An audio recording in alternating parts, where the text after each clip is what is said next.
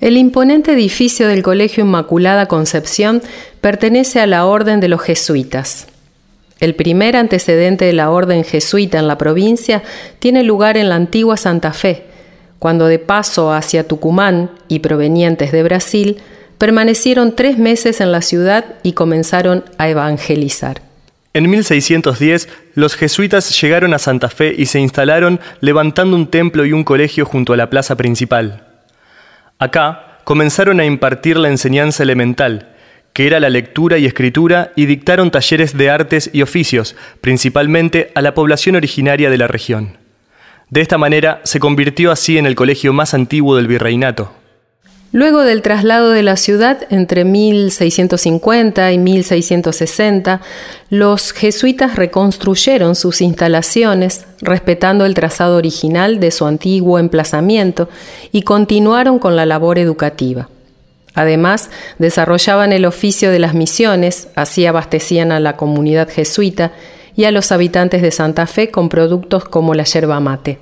En 1767, bajo orden real, los jesuitas fueron expulsados de estas tierras y sus bienes confiscados por la Junta de temporalidades que los transfirió a la congregación de mercedarios a fin de que mantuvieran la educación formal en la ciudad. Durante el periodo que los jesuitas estuvieron ausentes del territorio nacional, sus instalaciones fueron utilizadas por el Estado que comenzaba a organizarse.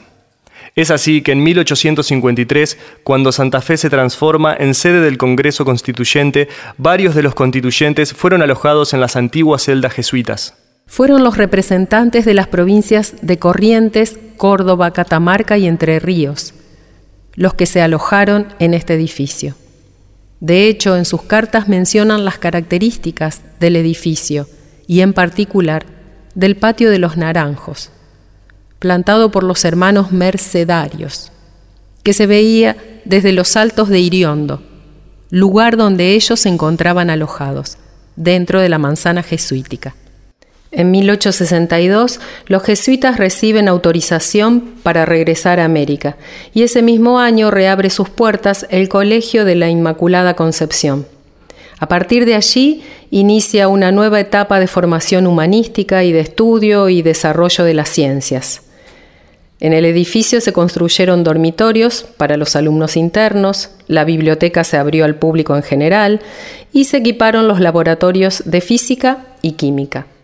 En 1868, la legislatura provincial aprueba el proyecto que convierte al colegio en sede de las facultades mayores, cimiento de la Facultad de Jurisprudencia y antecedente de la actual Universidad Nacional del Litoral.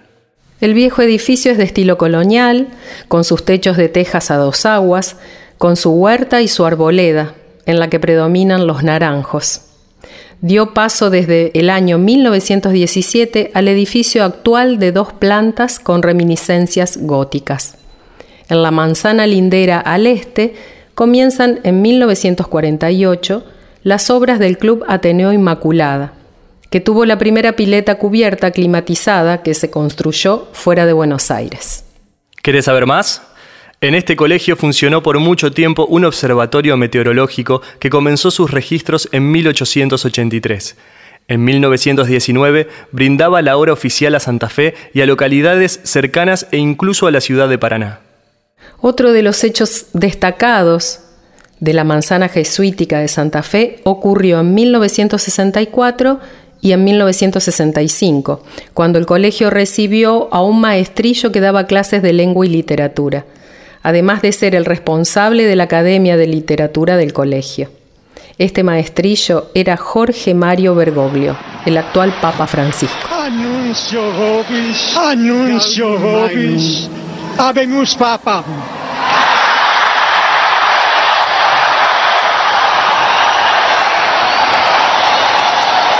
Eminentissimum ac reverendissimum Dominum, Dominum Georgium Marium, Sancte Romani Ecclesiae Cardinalem Bergoglio, qui sibi nomen imposuit Franciscum. Por estas aulas también pasó Jorge Luis Borges. Jorge González Manent estudió teología con Bergoglio. Compartieron la docencia en el colegio y además aparece en una foto que el ahora Papa y el escritor se sacaron en este colegio. Él nos cuenta un poco sobre el joven Bergoglio, la visita de Borges a la ciudad y el momento de la foto.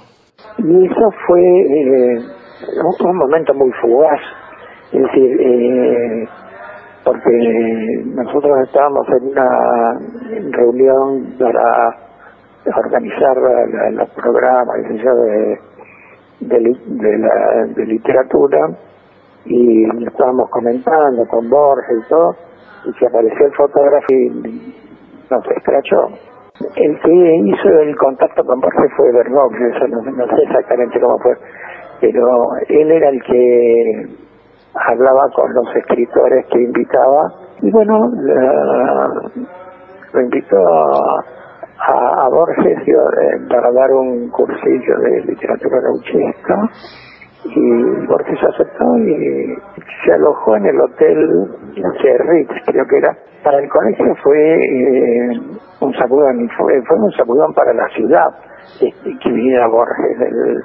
fue muy, muy comentado eso, era porque a las charlas eh, que daba Borges no iba solamente la gente del colegio, los alumnos, sino que iba toda la gente que le interesaba el tema de toda la ciudad. Cuando termines con el Colegio Inmaculada, te invitamos a que te traslades a la esquina de General López y 9 de Julio. Allí encontrarás la Casa del Brigadier, que es nuestra próxima pista.